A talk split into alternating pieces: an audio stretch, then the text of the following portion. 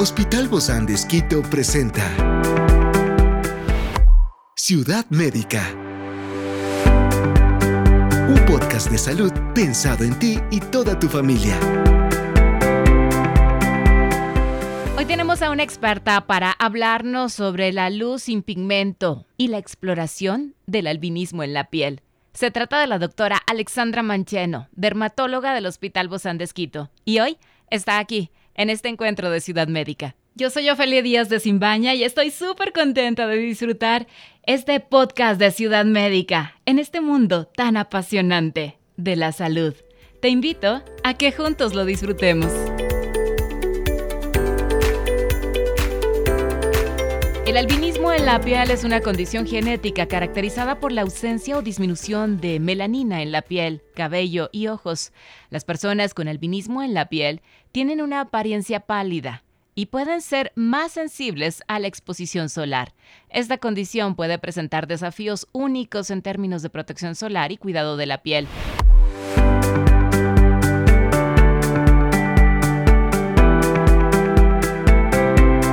El albinismo en la piel es un tema del que muy pocas veces se habla, quizá lo hemos visto constantemente, pero hoy queremos hablar a profundidad de este tema. Y para eso tenemos a una experta. Contamos con la presencia de la doctora Alexandra Mancheno, dermatóloga del Hospital Bozán de Esquito.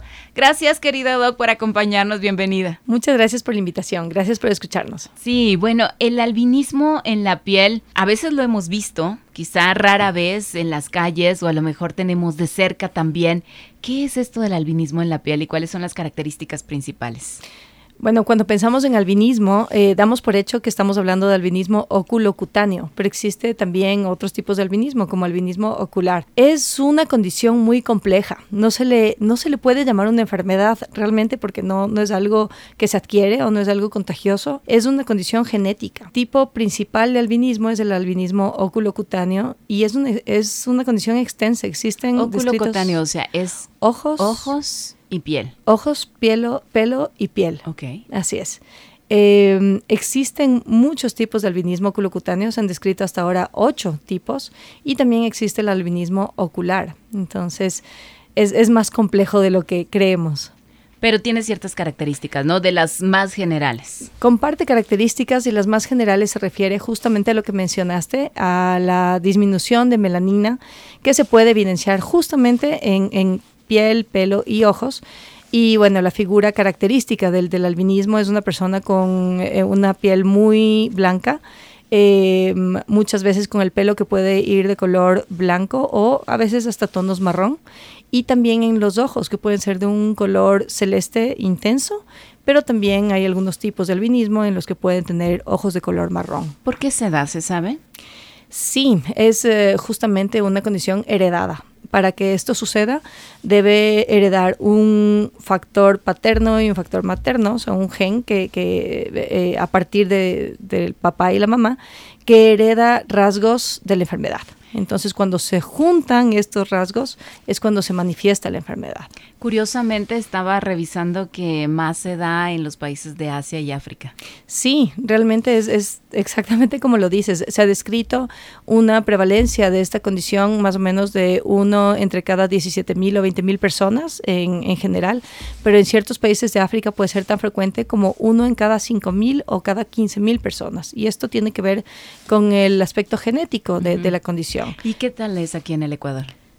Eh, realmente se ve poco de, en, en, una consulta dermatológica general, quizás en hospitales de referencia o en hospitales pediátricos es donde se debe ver más. ¿Cuáles son aquellos efectos del albinismo en la piel, en la vida cotidiana de estas personas?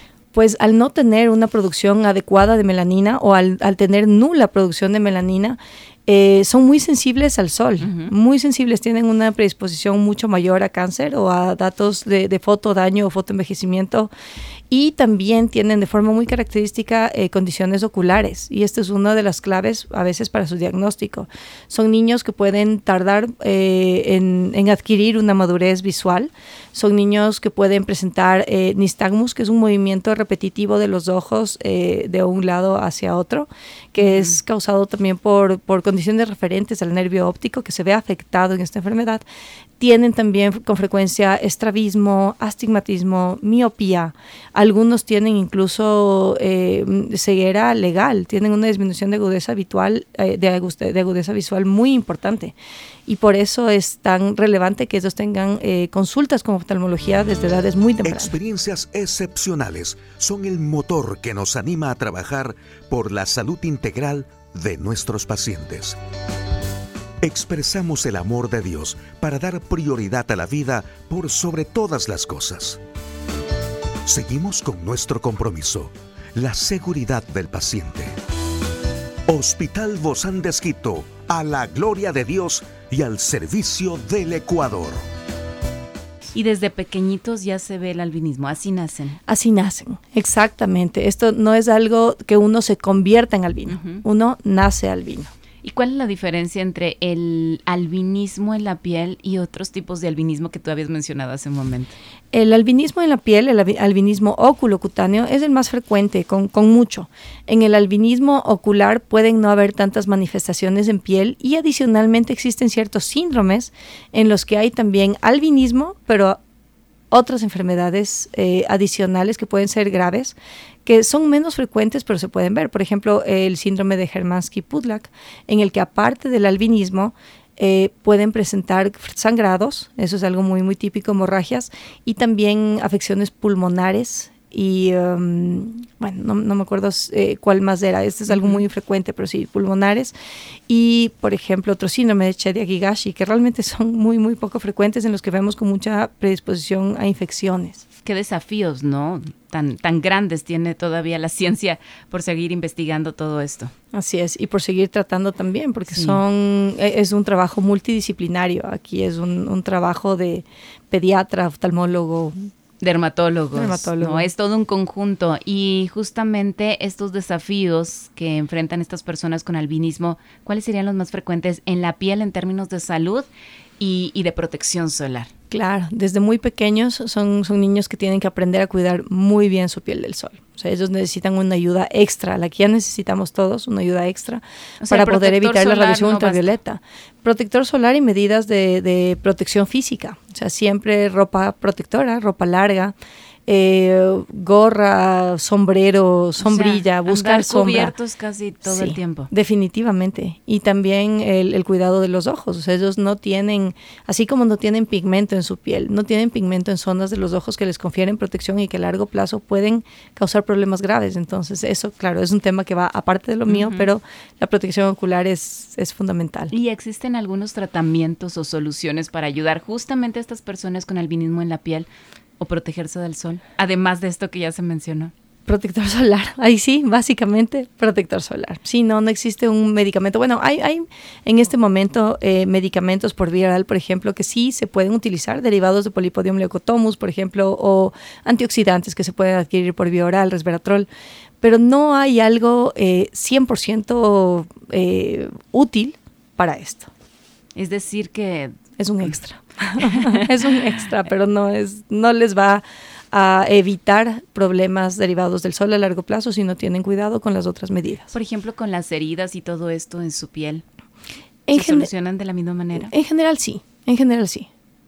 Eh, en estos de los piquetes de mosquitos, eh, erupciones cutáneas, ¿cómo es esta, eh, este tratamiento en ellos? O sea, la piel podría ser sensible, pero no, no muy diferente a otro grupo de poblaciones. O ahí también tal vez lo que se deba vigilar es que no tengan otros rasgos de enfermedades como dermatitis atópica, por ejemplo, o cosas adicionales, además de, exacto. O sea, por la deficiencia de melanina como tal, no debería haber un cambio en la respuesta a, piquetes o a eh, resequedad de la piel.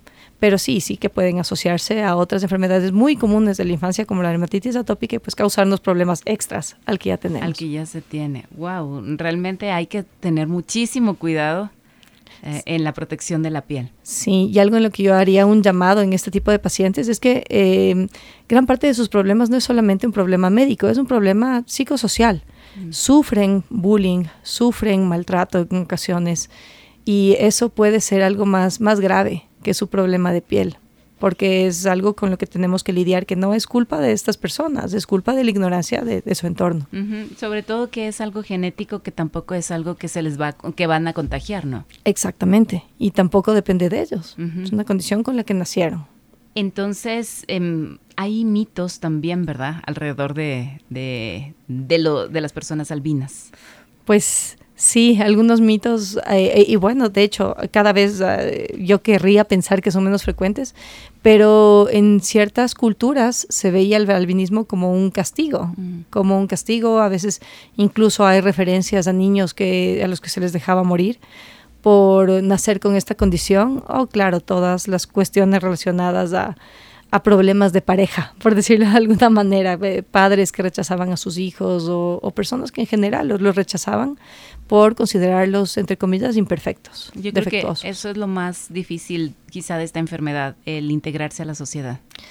Sí, como en muchas otras condiciones, porque esta no es una enfermedad como tal, es una condición. O sea, en esto hay que hacer una diferencia muy grande en eso.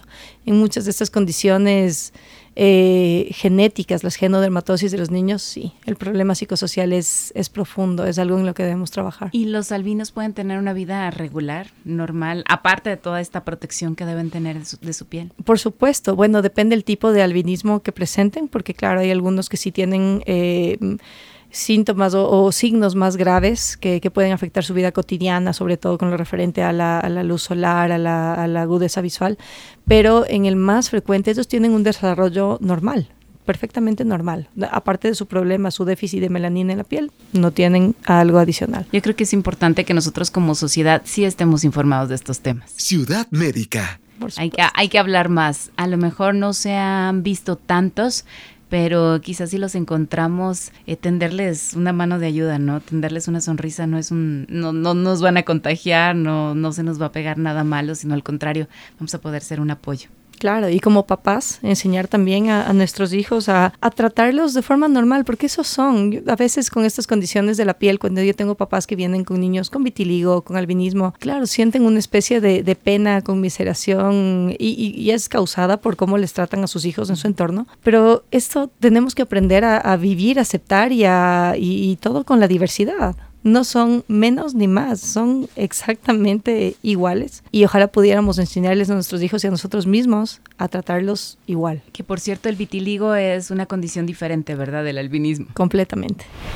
El vitiligo tiene, es una, ahí sí, es una enfermedad adquirida que tiene una, una etiología muy difícil de establecer, o sea, puede ser multifactorial, no hay un solo factor que lo origine. Son manchas acrómicas, es decir, sin pigmento, acrómicas, sin color, que pueden aparecer usualmente alrededor de los orificios, puede ser alrededor de nariz, de boca, de manos, pero puede estar en cualquier parte del cuerpo y que tiene una evolución que sí puede ser limitada o sea, una manchita blanca que apareció y que a veces solita se cura, o que puede extenderse tanto que puede ser generalizada completamente distinta. De hecho, hay hasta, hasta modelos, ¿no? También claro. que, tienen el vitiligo y que lo exponen para poder realzar que siguen siendo personas que pueden desarrollarse en todos los ámbitos de la vida. Así es, con, a veces con más dificultad, porque esto sí es adquirido y ellos quizás en un momento dado empezaron a, presentarla y, es muy difícil en ocasiones de controlar. Decía uno de mis profesores, y a mí me gustaba mucho su, su forma de decirlo cuando hablaba con los pacientes, decía, mire, el vitiligo es una enfermedad que no tiene palabra de honor. Nosotros vamos a hacer lo que podamos para mejorarla. Hay muchas opciones, muchos medicamentos, pero tenemos que ver la evolución que ella nos dé e ir tratándola acorde a cómo se comporte. Paso a paso. paso a paso. Creo que así se debe vivir la vida. Muchísimas gracias, querida Doc Alexandra Mancheno, dermatóloga del Hospital Bozán de por habernos acompañado. Nos vemos pronto. Esta es una producción del Hospital Bozán de con el apoyo de HCJB. Encuentra este podcast de salud en las redes sociales como Spotify, SoundCloud y todas las plataformas digitales. Gracias por acompañarnos en este capítulo de Ciudad Médica, un espacio para tu salud. Hasta la próxima.